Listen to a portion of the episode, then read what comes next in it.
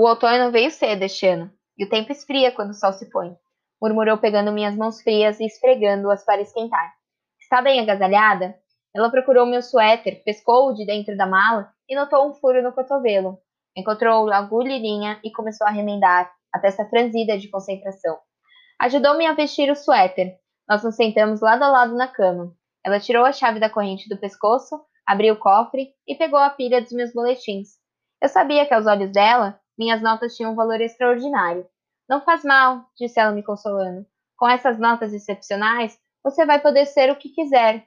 Que isso aqui seja sua arma secreta, o seu talismã, o seu amuleto mágico que trará todas as riquezas que você deseja. Capítulo 14 Presidente da classe.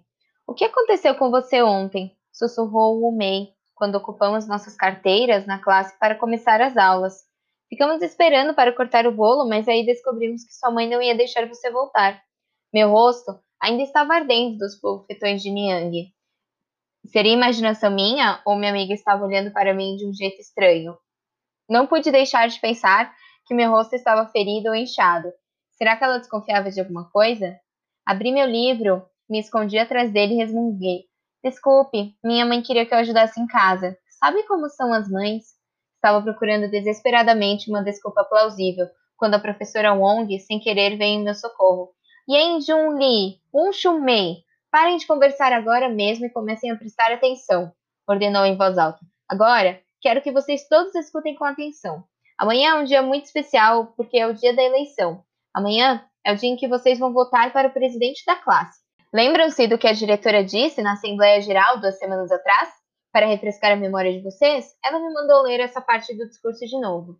Ser presidente da classe de sua série, a sexta série, é uma honra especial. Para começar, este será o último ano de vocês na escola primária Shengxin. Ao se formar, a maioria de vocês irá para a primeira série da escola média que vizinha. Só a classe de vocês tem permissão de eleger sua presidente democraticamente, como nos Estados Unidos. As líderes das séries menores são escolhidas pela professora. Só na série de vocês, a sexta, um grau mais elevado, permitimos que seja realizada uma eleição livre. Em vez de sugerir nomes, damos a vocês o direito de indicar suas próprias candidatas. A vencedora será presidente não só de sua classe, mas líder de toda a escola. A eleição será realizada na classe, amanhã, durante o primeiro período. Trouxe alguns balões coloridos e folhas grandes de papel de rascunho. Durante o recreio e por uma hora depois do horário de hoje, vocês vão poder ficar na classe e encher os balões e trabalhar nos pôsteres de campanha se assim quiserem. Que essa seja sua primeira experiência de democracia em ação. Ao ouvir isso, Mushu, Mei e eu olhamos uma para a outra desanimadas. Quando nossa diretora fizera esse anúncio duas semanas antes, minha amiga imediatamente me indicara como candidata e se oferecera para ser a organizadora de minha campanha.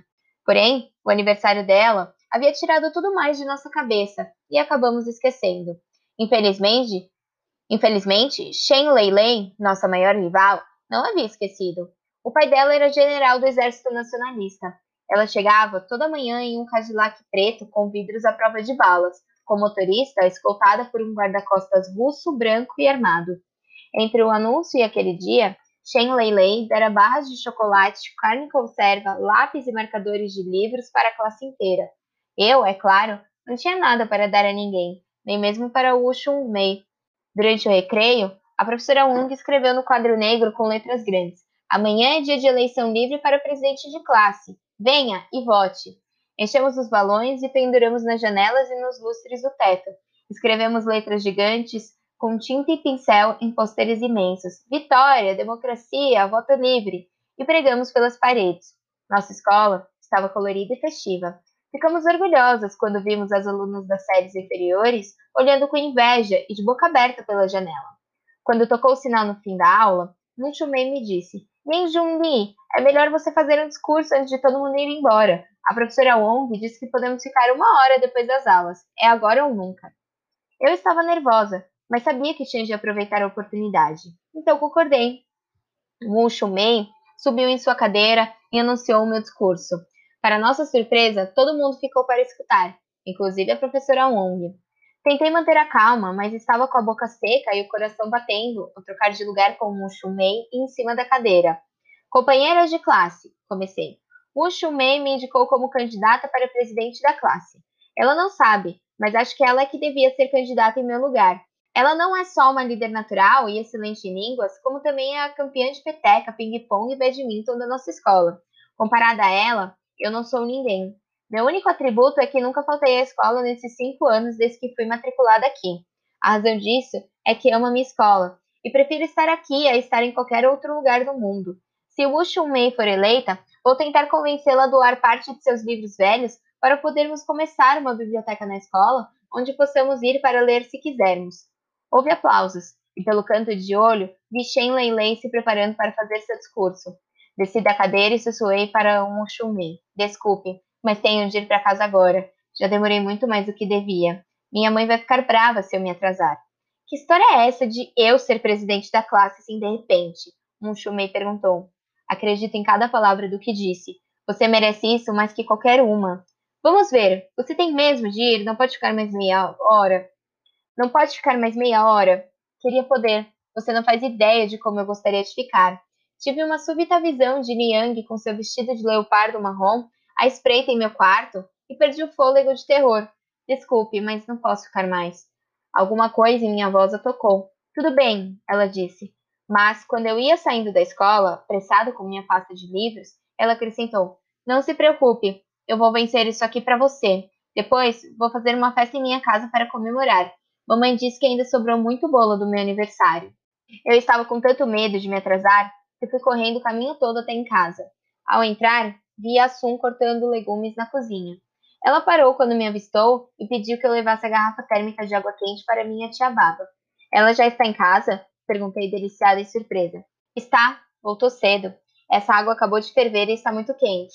Espere aqui enquanto eu encho a garrafa, então você pode levar para ela. Subi a escada com a garrafa térmica e minha pasta de escola. Tia Baba estava sentada numa espreguiçadeira de frente para o jardim e tricotava. Deixei tudo silenciosamente na porta, depois fui pé ante pé por trás dela e tapei seus olhos com a mão. Bu! Sua boba! Eu estava te esperando. Yeye e eu estávamos falando de você. Voltei tão tarde ontem à noite que nem conversamos direito. O que seu pai disse ontem depois que bateu em você? Olhei para o rosto dela, marcado, preocupado, os olhos doces por trás das grossas lentes e o cabelo preto liso penteado para trás em um coque com mechas grisalhas em cima das orelhas. Por alguma razão, eu achava difícil contar a ela. Além disso, não queria mesmo lembrar as palavras de meu pai. Nada, ele não falou muita coisa. Disfarcei servindo uma xícara de água quente para cada uma. Fecha a porta e venha sentar ao meu lado. Tenho de fazer lição. Ela alisou meu cabelo quando me sentei na escrivaninha e espalhei meus livros. Conte o que seu pai falou. Já disse, não falou nada. E agora preciso ficar sozinha para fazer a lição de aritmética, está bem? Tenho de estudar. É muito, muito importante. Por que está ficando zangada? Não sei, quero esquecer tudo o que acontece aqui. Adoro minha escola, lá eu tenho amigas, lá eu me divirto. Nós sentamos juntas e discutimos livros e coisas. Minhas amigas me respeitam, minhas professoras gostam de mim, até me indicaram para presidente da classe. Amanhã é dia de eleição. Por favor, não faça mais nenhuma pergunta. Bateram na porta e Yeye entrou. Ele me olhou com desalento quando baixei a cabeça com vergonha da minha explosão. Achei que ia ralhar comigo, mas em vez disso, virou-se para Tia Baba. Deixa estudar. Ela não vai decepcionar você. Quando se chega à minha idade, a gente sabe quais crianças são fracas e quais são fortes. Não faça muitas perguntas a ela. Não critique nem diminua a menina. Não quero que ela cresça como uma irmã grande. Ela vai ser diferente. O dia seguinte começou a mil. Mal podíamos esperar para votar. Embora a professora Wong tivesse escrito no quadro negro o nome das cinco candidatas indicadas, eu sabia que minha única rival de verdade era Shen Lei Lei. As outras eram simplesmente muito desorganizadas.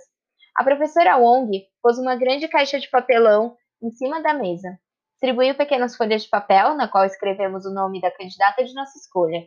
Uma a uma, nos levantamos e depositamos nossos votos numa fenda no meio da caixa. Depois que todas votamos, a professora Wong sacudiu a caixa e leu cada nome enquanto computávamos o total em nossos cadernos.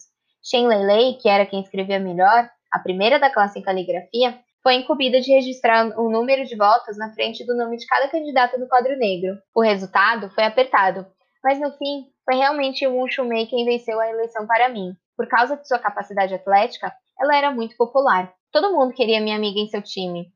Ao me apoiar, em vez de fazer campanha para si mesma, ela conseguiu atrair muitas das que estavam indecisas. Como ela e eu formávamos uma equipe, consolidamos nossos votos e vencemos. Ficamos o dia inteiro deslumbrada com nosso sucesso. Eu estava um pouco temerosa que o Chumei voltasse a mencionar a festa em sua casa depois da escola, mas ela não falou mais nada. Voltei a pé para casa assim que a aula terminou. Era uma bela tarde ensolarada e fresca. A Avenida Joffre estava agitada, com bondes, carros, rickshaws e triciclos. As folhas recortadas dos sicômoros gigantescos, ladeando o bulevar, estavam ficando vermelhas e marrom douradas com o brilho do outono. Eu me sentia nas nuvens enquanto avançava pela calçada. Corria e pulava de vez em quando de pura exuberância. Que importância tinha eu ser uma vergonha para meus pais?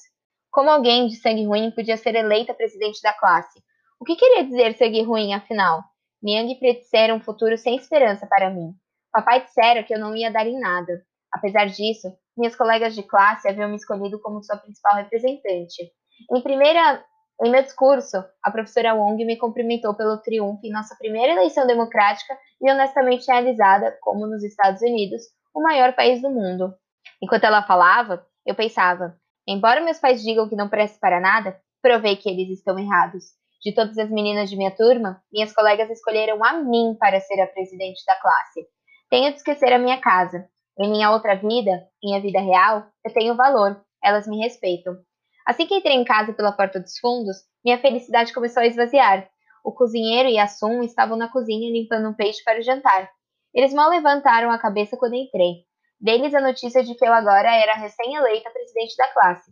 A própria postura deles me fez lembrar que eu ainda era mal vista por causa da história da festa de aniversário dois dias antes. O cozinheiro me enxotou impaciente, nem um pouco impressionado com minha vitória. Não está vendo que temos de trabalhar? disse ríspido. Subi a escada e fui para o meu quarto. Quando fechei a porta e espalhei a lição de casa pela mesa, o peso do resto da casa pareceu deslizar para fora do meu coração. Raios de sol inundaram o quarto, expondo minúsculas partículas de poeira dançando na luz. Peguei o caderno de exercícios em que estavam marcados os votos daquele dia, me deliciando uma vez mais com a emoção do concurso e o triunfo de minha vitória naquela manhã. Líderes das meninas da Xin, como era boa a vida. Em um transe sonhador, botei um pouco de água no receptáculo do meu tablete de pedra para escrita, moí um bastão de carvão contra a superfície úmida para fazer tinta nova. Lubrifiquei meu pincel e comecei com a caligrafia. Bateram na porta, e a Sun entrou logo sem esperar parecendo estar agitada e com medo. Tem um bando de amiguinhas suas lá embaixo na sala. Querem falar com você. Ela sussurrou. Suas palavras foram como um raio no céu claro. Fiquei olhando para ela perplexa. Minha mãe está em casa? Perguntei finalmente. Eu acho que sim. E seu pai também. Diga para minhas amigas que ainda não cheguei. Por favor, mande-as embora. Implorei desesperada. A Sun sacudiu a cabeça. Eu tentei, mas elas sabem que você está aqui. Parece que vieram atrás de você da escola e a viram entrar em casa querem fazer uma festa surpresa para comemorar a sua eleição como presidente da classe. Todas trouxeram presentes. Elas querem o seu bem. Eu sei, estava tomada de pânico, mas não tinha escolha senão ir atrás de Assum até a sala. Ao descer a escada, ouvi as risadas e gritos de minhas colegas ressoando por toda a casa. Mordi o lábio inferior e me obriguei a entrar e cumprimentar minhas amigas. Elas me cercaram gritando: Surpresa! Parabéns! Vitória! Cantando e entoando frases embriagadas de euforia e excitação. Ninguém parecia notar o meu silêncio constrangido. Evitei encontrar os olhares de todas as outras, temendo que o segredo de minha vida doméstica estivesse a ponto de ser revelado. Por dentro, eu tremia de terror, esperando que Liang nos deixasse em paz até eu poder pedir educadamente às minhas amigas que fossem embora. A Sun reapareceu e tocou o meu braço. Sua mãe quer ver você agora. Lutei contra o pânico que crescia dentro de mim e forcei um sorriso duro no rosto. O que será que ela quer? Eu disse, encolhendo os ombros, mediando pelo fingimento. Com licença, um momento. Minha cabeça estava vazia quando bati na porta do Santo dos Santos. Meus pais estavam sentados lado a lado na pequena alcova que dava para o jardim. Tentei fechar a porta, mas Niang mandou que a deixasse aberta. Quem são essas bagunceiras? Começou Niang com a voz fervendo de raiva, fazendo essa confusão na sala lá embaixo. São minhas amigas da escola. Quem convidou essa gente? Ninguém. O que estão fazendo aqui? Vieram comemorar a minha vitória na eleição para presidente da classe. A festa foi ideia sua? Não, Niang, sacudi a cabeça negando. Elas vieram por vontade própria. Eu não sabia de nada. Venha cá, ela gritou. Eu me aproximei cautelosa, tremendo de terror. Ela me esbofeteou com tanta força que quase caí. Mentirosa! Você planejou isso, não foi? Para exibir nossa casa para seus colegas pobres. Como ousa? Não fiz isso, não. Lágrimas corriam pelo meu rosto e era difícil respirar. Seu pai trabalha duro para alimentar e vestir vocês todos. Ele volta para casa para tirar uma soneca e não tem um minuto de sossego. Que insolência você receber essa gente na nossa sala e fazer essa confusão. Eu não convidei ninguém. Elas sabem que não posso ir para a casa delas depois da escola, então vieram me visitar. Com as costas da mão, ela esbofeteou minha outra face. Exibida. Vou ensinar você a ser espertinha, gritou muito alto. Desça lá agora mesmo e mande essas amigas bagunceiras embora. Elas não são bem-vindas. Enquanto eu hesitava, mexendo os pés, ela bateu em meu rosto de novo. Está ouvindo? Berrou com a voz mais alta que podia. Quero essas meninas fora da minha casa neste minuto. Está surda? Diga para algum dano sumirem e nunca mais voltarem aqui. Nunca, nunca, nunca. Cerrei os punhos e fui para a escada devagar. Um silêncio sinistro pairava agora na casa. Meus colegas deviam ter ouvido cada palavra de Niang, pois a porta do Santo dos Santos ficara aberta. Meu nariz e olhos estavam molhados, e me enxuguei na manga da roupa. Para meu horror, vi sangue vermelho vivo manchando minha mão e meu vestido. Gotas de sangue pingavam sem parar do meu nariz no chão. Entendi que os tapas de Niang deviam ter provocado um sangramento nasal, e que meu rosto provavelmente estava sujo de uma mistura de sangue, muco e lágrimas. Entrei de volta na sala e fiquei parada na frente de minhas colegas, incapaz de dizer uma palavra. Sentia-me nua, horrível, vulnerável.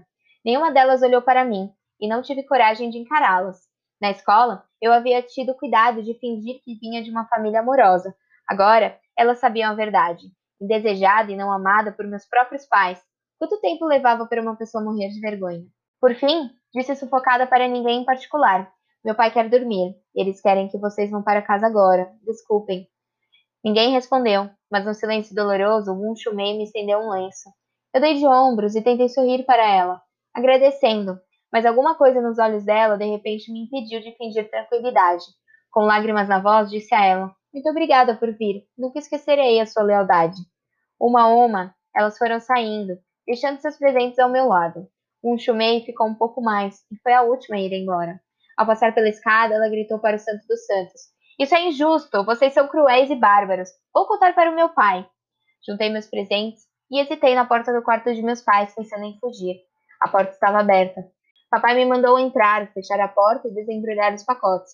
Ali eu havia uma coleção variada de histórias em quadrinhos, romances de kung fu, um jogo de xadrez, uma corda de pular, pacotes de guloseimas, ameixas salgadas, fatias de gengibre doce, sementes de melancia torradas e uma folha de papel de caligrafia com caractere de Vitória pintado em destaque com tinta e pincel. Jogue isso tudo na lata de lixo, papai ordenou. Eu obedeci correndo. Por que suas amigas trouxeram presentes? Niang perguntou desconfiada. Porque nós vencemos a eleição hoje. Eu agora sou presidente da classe. Trabalhamos muito e. Niang me interrompeu no meio da explicação. Para de se exibir! gritou. Quem você pensa que é? Alguma princesa para todas as suas amigas virem pagar tributo? Você está ficando muito orgulhosa e convencida. Apesar do que acha que é, você não é nada sem seu pai. Nada, nada, nada. Você traiu a nossa confiança ao convidar suas amigas para virem aqui e nos insultar, disse papai com uma voz calma que me fez rilhar os dentes de dor. A feiura familiar não deve nunca ser revelada em público. Se você não está feliz aqui, deve ir para outro lugar. Mas para onde posso ir? Quem vai me aceitar? Perguntei tremendo. Não sabemos, papai respondeu cruelmente. Eram tempos difíceis, e a caminho da escola, de manhã cedinho, eu tinha visto bebês enrolados em jornal, abandonados para morrer na porta das casas. Crianças mendigas em farrapos revistavam rotineiramente as latas de lixo em busca de comida. Algumas se limitavam a comer a casca dos sicômoros que haviam na rua onde morávamos. O que vai acontecer comigo? Vão me vender? Ajoelhei na frente deles em estado de pânico. Você não sabe a sorte que tem de ser alimentada e abrigada aqui nesses tempos incertos, disse papai. Peça desculpas a sua Niang.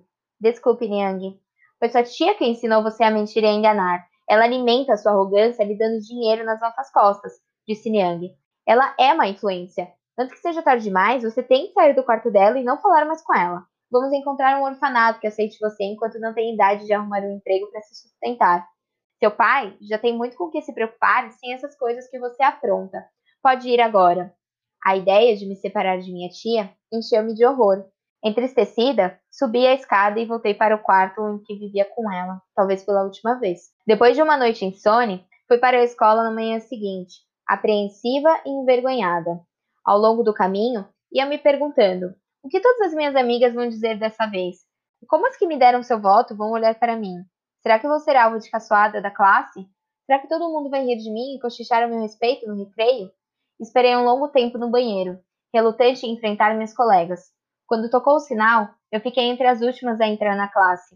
A professora Wong já estava diante do quadro negro, escrevendo alguma coisa com um pedaço de giz. Mergulhada em minha aflição, não prestei atenção até que Wu Shumei me cutucou e apontou as costas da professora. Olhei e tornei a olhar. Para minha surpresa, vi meu nome, Yen Junlin, escrito em grandes caracteres no quadro negro. A professora Wong voltou-se para mim e sorriu orgulhosa. Quero que a classe dê as boas-vindas e votos de saúde a Yen Junlin, como a nova presidente da classe. Vocês a elegeram de livre e espontânea vontade. De agora em diante, ela é que vai conduzir a leitura do testamento de Sun Yan-tsei diante da bandeira antes do começo das aulas. Quando eu tiver de sair da classe, ela será encarregada e vocês terão de se dirigir a ela. Todo mundo aplaudiu e eu me aqueci de felicidade. Os olhos de minhas partidárias estavam brilhando de respeito e admiração. Eu disse a mim mesma: como é possível? Eu, a mesma filha desprezada, rejeitada publicamente por meus pais na véspera, sendo agora homenageada pela professora e pelas colegas. Qual delas sou realmente eu? Embora seja absolutamente óbvio que meu pai me odeia tanto quanto minha madrasta, talvez ele mude de ideia um dia se eu continuar lhe trazendo mais algumas honras. Além disso, será que ele realmente me odeia? Ou só está se pondo ao lado dela porque tem mais amor por ela que por mim e quer uma vida tranquila? Afinal de contas, eu sou filha dele de verdade. Durante todo o dia, as meninas vieram me dar parabéns e tapinhas nas minhas costas. Ninguém disse uma palavra sobre o fato de terem sido expulsas de minha casa por meus pais. Era como se nada daquilo tivesse acontecido. À medida que eu me aquecia na boa vontade delas, os horrores da véspera começavam a esmaecer. Ao voltar para casa, já havia deixado para trás as lembranças terríveis. Eu fui saltitando com leveza pela calçada de pedra em pedra. Empurrei a porta dos fundos e a realidade voltou bem depressa. O cozinheiro estava depenando uma galinha recém-abatida. Olhou para mim e gritou com mau agouro. Assum, ela voltou da escola. Ora, por que ele dissera aquilo? Não esperei para descobrir mas meu espírito ficou pesado e a felicidade evaporou-se enquanto eu subia a escada. Passei pelo Santo dos Santos e felizmente a porta estava trancada. Passei pela antecâmara, onde meus dois irmãos tomavam chá da tarde. Nada de chá para gente como eu, claro. Nunca chá para gente como eu. Passei pelo quarto do meu avô Yeye. Yeye estava parado na porta, olhando para mim com uma expressão triste no rosto. Ele começou a dizer alguma coisa, mas a Sun falou em voz muito alta. Então você voltou! Me diga o que mais é seu. Ela estava no meu quarto, ajoelhada no chão, arrumando uma mala. O que está fazendo? Perguntei bobamente. A Sonyang mandou arrumar suas roupas e mudar você do quarto de sua tia. Você vai dormir no sofá do quarto do seu Iê hoje à noite. Amanhã, seu pai e Niang vão tomar o avião para Tianjin e você vai com eles. Para Tianjin amanhã? exclamei arrasada. E tia Baba, como vai ser? Ela vai também? Você deve estar sonhando. Sua disse que é muito ruim você estar sempre com ela. Ela mima você demais. Mas tenho lição de casa para fazer. Lição de casa, zombou Assum. Para quê, se você vai pegar o avião amanhã ao meio-dia? Eu a ignorei e sentei à minha mesa. Espalhei meus livros e comecei a fazer a lição de casa, como se minha vida dependesse daquilo. Ao atacar a matemática e a tradução de inglês, a tristeza da partida pareceu ficar um pouco mais leve. A Sun riu de mim, mas eu disse a ela: É isso que eu quero fazer na minha última tarde em Xangai. Ela terminou de preparar a mala e saiu. Fiquei sentada no patamar do nosso andar, desamparada, louca para minha tia chegar e desolada com a ideia de que nunca mais voltaria à escola. Nem veria de novo minhas amigas. Imaginei-as à minha espera para conduzir a leitura do testamento de Swan Yansei no dia seguinte pela manhã, e senti um desespero arrasador. Só para variar, tia Baba chegou cedo.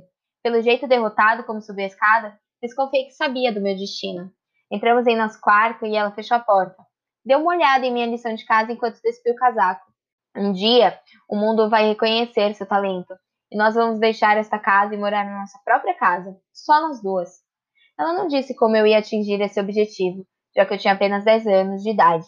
Estava na sexta série e a ponto de ser banida para um orfanato em Tianjin.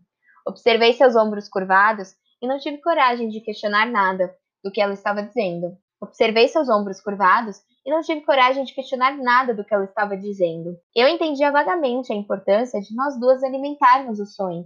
Eu entendia vagamente a importância de nós duas alimentarmos o sonho, embora não conseguisse pensar em nada além da desanimadora perspectiva de ser mandada embora para sempre.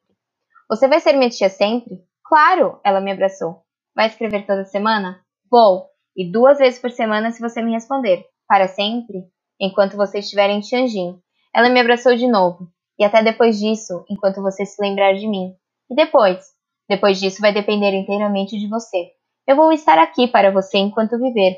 Sabe disso, não sabe? Mas você não deve nunca esquecer o sonho. Tente fazer o melhor possível sempre. Você tem uma coisa preciosa e única dentro de si, que não pode ser desperdiçada. Eu sempre soube disso. Você tem de provar que eles estão errados. Promete? Prometo sim. Capítulo 15 Colégio Interno em Tianjin No aeroporto de Qingqiao, grandes multidões se deslocavam, se empurrando e se acotovelando como uma onda humana, brigando pelos bilhetes. Para minha surpresa, menos de dez passageiros embarcaram em nosso avião de Xangai para Tianjin. Sentei atrás de papai e de Niang, ao lado de um lugar vazio. Eu não sabia na época, mas a China que eu conhecia estava se transformando diante dos meus olhos. Meus avós Ye e Nainai haviam nascido durante a dinastia Qing, que governara a China durante 267 anos, até ser derrubada por Sun Yat-sen em 1911. Quando o Japão invadiu a China, em 1937, a maior parte do país era controlada por Chiang, mas os comunistas liderados por Mao Tse-tung ganhavam força. Entre 1937 e 1945, os nacionalistas e os comunistas formaram uma frente única contra os japoneses. Depois da rendição do Japão em 1945, Mao Tse-tung e Chiang Kai-shek retomaram a guerra civil pelo controle da China. Em setembro de 1948, quando papai e Niang me levaram para Tianjin, no norte, para me separar de minha tia em Xangai, os comunistas já controlavam a Manchúria e avançavam rapidamente para Pequim e Tianjin.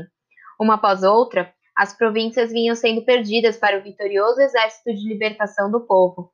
A maioria das pessoas estava fugindo na direção oposta. Estações de trem, aeroportos, portos marítimos estavam estações de trem, aeroportos, portos marítimos estavam lotados de passageiros que queriam escapar para Taiwan e Hong Kong. Completamente ignorante da situação política, eu simplesmente achava muito estranho o avião estar tão vazio no aeroporto tão cheio. Assim que decolamos, a aeromoça veio nos entregar os cartões de desembarque. Está viajando sozinha? Ela perguntou. Não, estou com os meus pais. Bom, ela sorriu. Então eles vão ter de preencher isso para você. Nosso avião começou a sacudir e jogar. Fiquei enjoada. Fechei os olhos e devo ter dormido. Quando acordei, papai estava sentado ao meu lado, me sacudindo de leve pelo ombro. Eu me sentei depressa. Desculpe, papai, comecei a dizer. Já chegamos? Ainda não. Ele estava com três cartões de desembarque na mão e uma expressão embaraçada no rosto. A aeromoça me pediu que preenchesse esses cartões. Acho que esqueci seu nome chinês. É Junqing? Senti uma pontada. Eu significava tão pouco para ele, era tão sem importância que ele não lembrava nem o meu nome. Não, papai, esse é o nome da irmãzinha. Meu nome é Junling. Claro, Junling. Deu uma risada embaraçada e escreveu meu nome rapidamente no cartão. Agora me dê sua data de nascimento. Acho que não sei, papai. Era verdade. Em nossa família, as datas de aniversário dos enteados eram desconhecidas. Contávamos tão pouco que nossos aniversários não eram nem lembrados, muito menos comemorados. Ele coçou a cabeça. Hum, vamos ver. Quantos anos você tem? Tenho dez anos, papai. Dez anos? O tempo voa. Olhou para o espaço e perdeu-se em divagação. Depois de algum tempo, continuou. Mas temos de preencher esse cartão de desembarque. Já sei. Dou o meu aniversário para você. Você gostaria? Gostaria sim. Por favor, papai. Que maravilha! Ter a mesma data de aniversário de meu pai. Fiquei emocionada. Agora você sabe o que dizer da próxima vez que alguém perguntar quando é seu aniversário. Foi assim que 30 de novembro passou a ser meu aniversário, o mesmo dia que o de meu pai. O irmão de Niang, Pierre Prosperi, foi nos encontrar no aeroporto. Eu já tinha me encontrado com ele uma vez quando vieram jantar em nossa casa em Xangai. Eu não sabia onde estava nem que horas eram, mas não tive coragem de perguntar. O dia parecia estar chegando ao fim. Diga boa noite para o seu tio Pierre. Niang me orientou. Quando cumprimentei, ela exclamou: Não no dialeto de Xangai. Ninguém fala isso aqui. Era verdade. Toda aquela gente aglomerada no aeroporto gritava em mandarim, o dialeto local de Tianjin. Lá fora já estava escuro. Eu sabia que estava longe de casa, onde tia Baba provavelmente jantava com Iê e meus três irmãos. Será que ela também estava pensando em mim? Papai e Niang me apressaram para entrar em um grande carro preto. Papai sentou na frente, conversando sobre negócios com o tio Pierre e o motorista. Niang e eu ficamos sozinhas no banco de trás. Eu senti o perfume dela e fiquei tonta de preocupação e de náusea. Fechei os olhos e fingi dormir, porque estava com medo.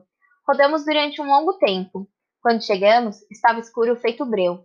O motorista tirou minha mala do porta-malas e Niang me mandou ficar ao lado dela, na frente do imenso portão do grande edifício. Aquilo me parecia vagamente familiar.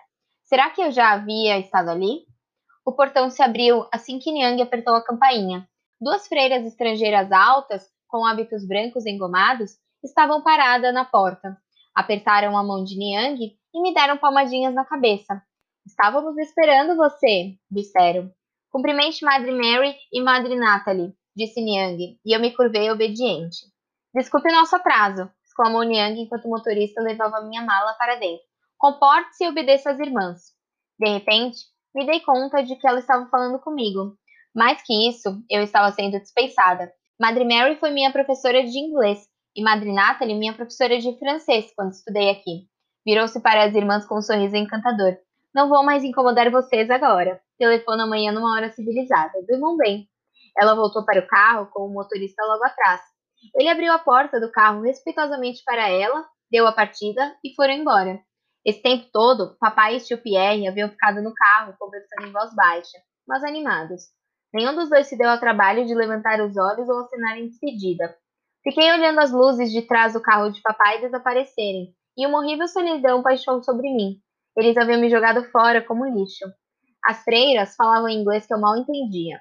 Quando respondi em mandarim, elas sacudiram a cabeça. Não, não, nada de chinês. Aqui você tem de falar só inglês ou francês. É assim que se aprende. Levaram-me para um grande dormitório, com fileiras e fileiras de cama, cada uma com uma cortina em torno. Só as três camas perto da porta estavam com as cortinas fechadas. Madre Natalie pôs o dedo nos lábios pedindo silêncio. Apontou a cama ao lado das três já ocupadas e fechou a cortina devagarinho. É aqui que você vai dormir, com as outras três internas. Tínhamos muito, e agora são só quatro, contando com você. Amanhã você vai conhecer todas. Agora venha comigo. Vou mostrar onde é o banheiro. É tarde e você deve estar cansada. Onde estou, Madre Natalie? Perguntei. Estou em Tianjin? Ela olhou para mim perplexa. Sua mãe não lhe contou? Sim, você está em Tianjin. E ela matriculou você como interna na São José, onde ela própria estudou. Ela telefonou dois dias atrás e nos disse que você frequentou o jardim de infância aqui, como externa, quando tinha cinco anos. Não se lembra? Fiquei acordada um longo tempo, encolhida debaixo dos cobertores, pensando. Não era de admirar que o portão de ferro fosse tão familiar. Então eu estava de volta a São José. Bem, pelo menos não estava num orfanato. As coisas podiam ser piores. Por uma fresta da cortina, podia vislumbrar as formas das fileiras de camas vazias na semi-escuridão, cama após cama, sem nenhuma criança dormindo. Cada uma com sua cortina caprichosamente puxada, esperando, esperando. Cada uma nua e triste, como eu. Devo ter cochilado, porque despertei com os murmúrios de vozes, o sol atravessava minha cortina e num susto me lembrei de que estava num lugar estranho, longe de casa. Levantei e nervosa espiei pela cortina. Havia uma menina da minha idade sentada na cama ao lado da minha, falando com uma mulher adulta. As duas sorriram para mim. Olá, disse a menina em inglês. Dormiu bem? Dormi sim, respondi acrescentando depressa em mandarim. Meu inglês é ruim, na verdade quase não falo. Ela mudou para chinês na mesma hora e disse: Eu sou Nancy Shen. Essa é minha mãe. Madre Natalie disse que você veio de Xangai de avião ontem. É verdade? Fiz que sim com a cabeça. Viu? Não falei? Mal posso acreditar, exclamou a senhora Shen. Não tem medo? Não, respondi com uma risada. Medo de quê? Seus pais não contaram a você que os comunistas não acreditam em Deus e detestam os estrangeiros? Para eles, uma aluna chinesa em uma escola de freiras estrangeiras é considerada integrante da mesma ordem religiosa e será perseguida junto com as freiras se eles ganharem a guerra. Eu só podia ficar olhando para ela feito boba quando ela continuou. O que seus pais estão pensando? Todo mundo está fugindo de Tianjin para Xangai ou Hong Kong. E você vem na direção oposta. Seus pais estão planejando mudar para Tianjin e morar aqui de agora em diante? Acho que não. No carro ontem, ouvi papai dizer ao meu tio que iam pegar o avião de volta para Xangai daqui a quatro dias. Ela olhou para mim aterrorizada. E vão deixar você aqui sozinha? Completamente sozinha uma escola de freiras estrangeiras? Eles não leem jornais em Xangai? Será que não sabem que os comunistas estão vencendo a guerra? Logo, os soldados do Elp vão estar marchando da Manchúria para cá. Quando chegarem, provavelmente vão prender os capitalistas junto com as irmãs estrangeiras e colocar todos na prisão. Milhares de refugiados do norte chegam a Tianjin todo dia para fugir deles. É quase impossível conseguir passagem de avião ou de trem para sair daqui. Estamos esperando há dois meses. De repente, me lembrei do caso no aeroporto no dia anterior e só consegui respirar fundo, tonta de aflição. Então ela disse: O que você aprontou para seus pais quererem castigá-la assim? Minha nova escola era muito diferente da anterior em Xangai. Para começar, havia menos de 100 alunos naquele lugar imenso, destinado a abrigar mil meninas. Éramos divididas em seis classes, dependendo não da idade, mas da capacidade de falar inglês. Para minha vergonha, fui colocada no grupo das principiantes. Minhas colegas tinham de 5 a 8 anos, enquanto eu estava prestes a fazer 11. Era como se não tivessem saído do jardim de infância. Em vez de álgebra, soma e subtrações. Não podíamos conversar em chinês uma com as outras em momento nenhum. Então, eu não falava nada, a menos que as irmãs se dirigissem a mim pelo meu nome. Minhas colegas provavelmente pensavam que eu era burra, porque era tão maior que elas, mas nunca levantava a mão nem me oferecia para responder a pergunta nenhuma. Na aula de conversação em inglês, um dia, Madre Mary apontou para mim, mandou que eu me levantasse e lesse em voz alta os contos de fadas de Green. Minha boca ficou seca. Eu sabia que minha pronúncia era horrível. Madre Mary imitou minha pronúncia e todo mundo deu risada. Por fim, ela falou: Quantos anos você tem? Dez. O que sente de estar estudando nessa escola? Olhei minhas colegas, todas menores, mais novas, mais espertas e mais fluentes em inglês. Eu me sinto velha, respondi.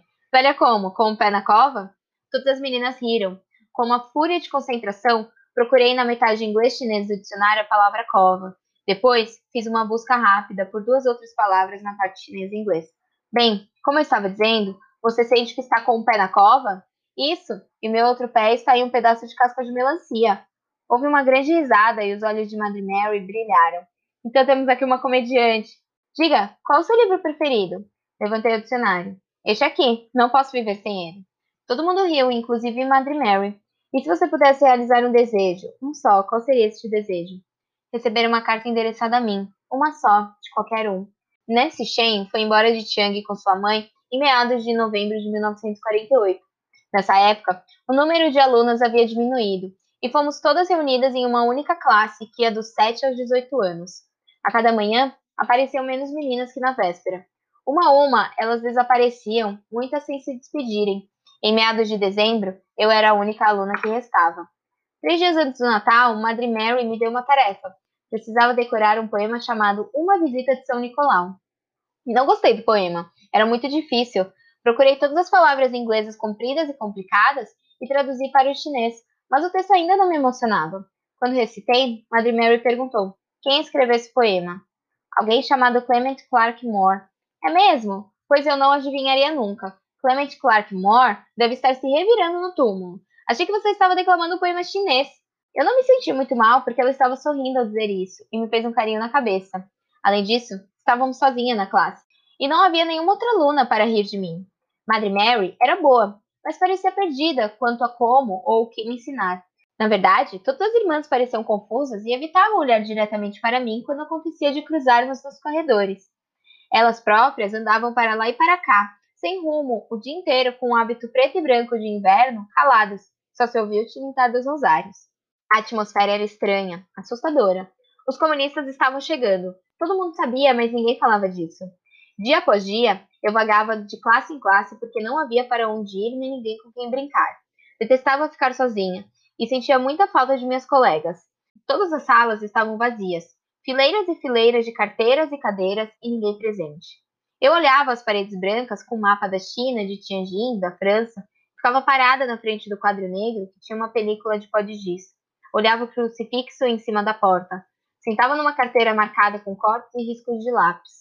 O lugar havia se transformado em uma cidade fantasma.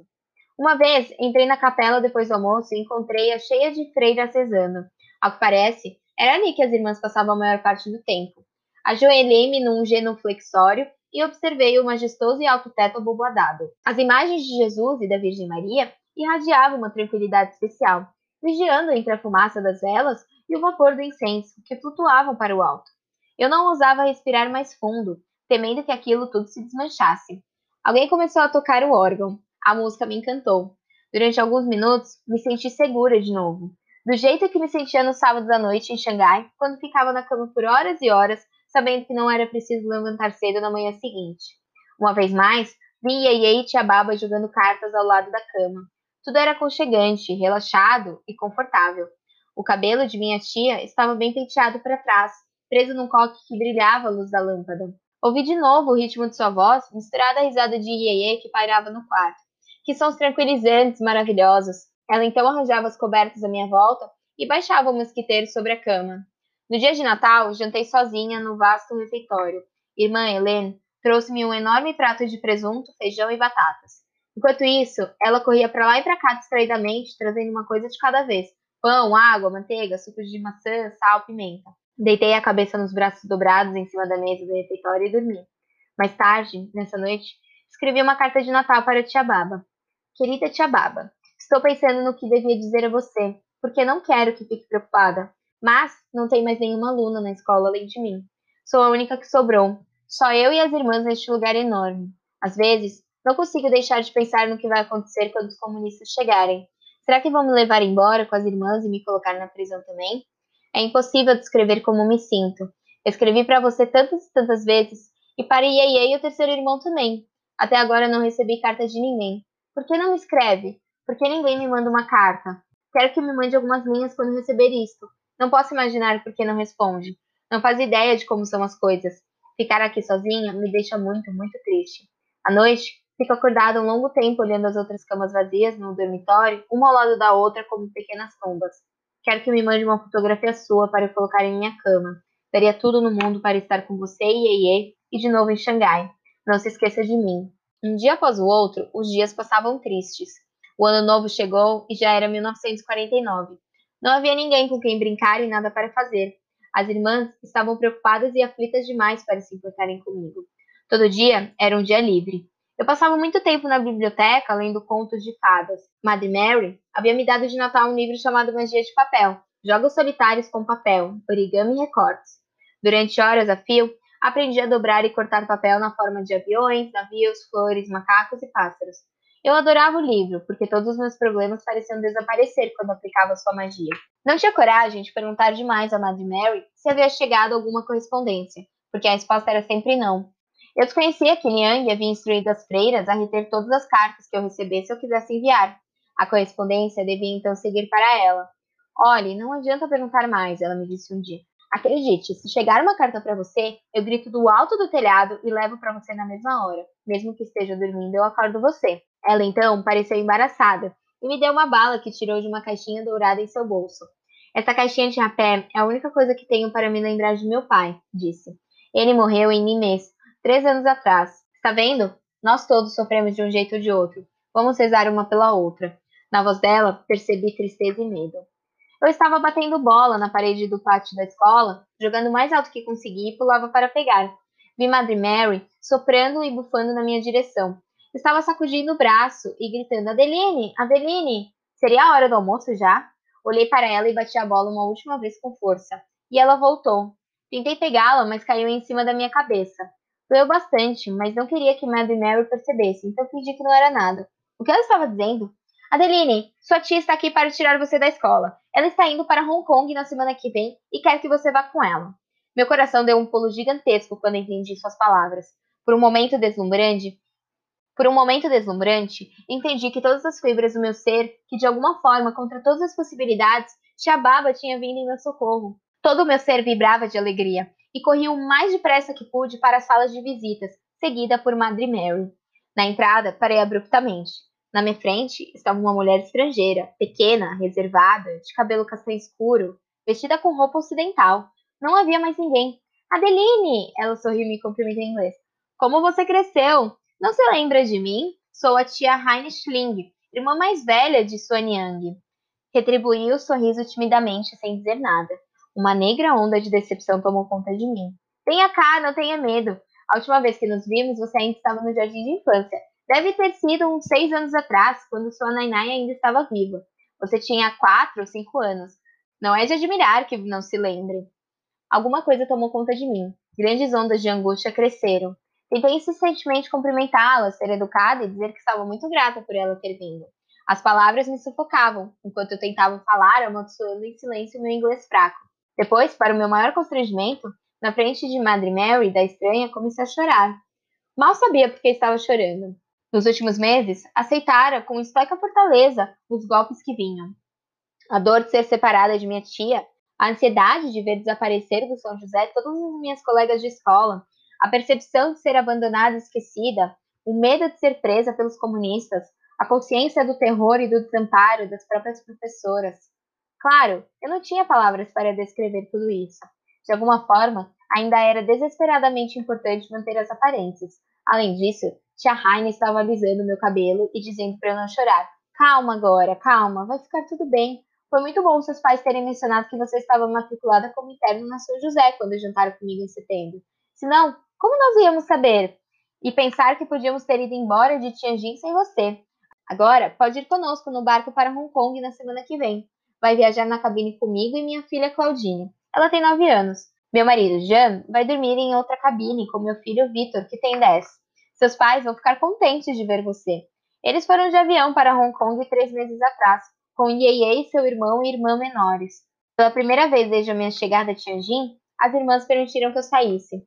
Fomos andando depressa para a casa de papai na rua Shandong. Lá fora estava um dia claro, ensolarado e frio. As ruas desertas, pouco tráfego e poucos pedestres. Um caminhão carregado de soldados com caps pontudos e uniformes de inverno acolchoados passou por nós. Exército de Libertação do Povo! exclamou Tianhai. Como são jovens! Nenhum desses soldados comunistas parece ter mais de 20 anos. Fiquei chocada. Tianjin está nas mãos dos comunistas? Perguntei num sussurro. Chiang Kai-shek perdeu a guerra? Perdeu, sem disparar praticamente nenhum tiro.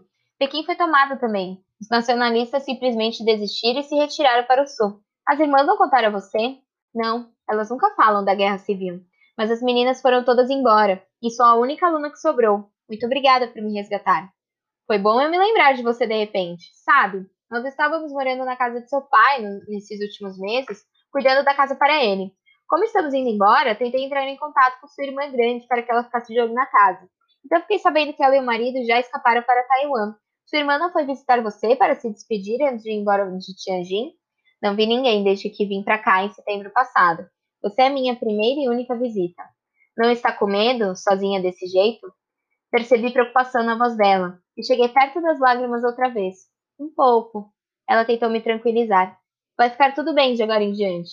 Onde está tia Baba? Ela foi para Hong Kong também? Não, ela escolheu ficar em Xangai. Niang sabe que você vai me levar para Hong Kong? Não, não pude escrever para ela. Fiquei apavorada e tremi de medo. Posso, por favor, ir para Xangai ao invés de Hong Kong? Não, claro que não. Os comunistas provavelmente vão marchar para Xangai dentro de alguns meses. Não fique tão apavorada.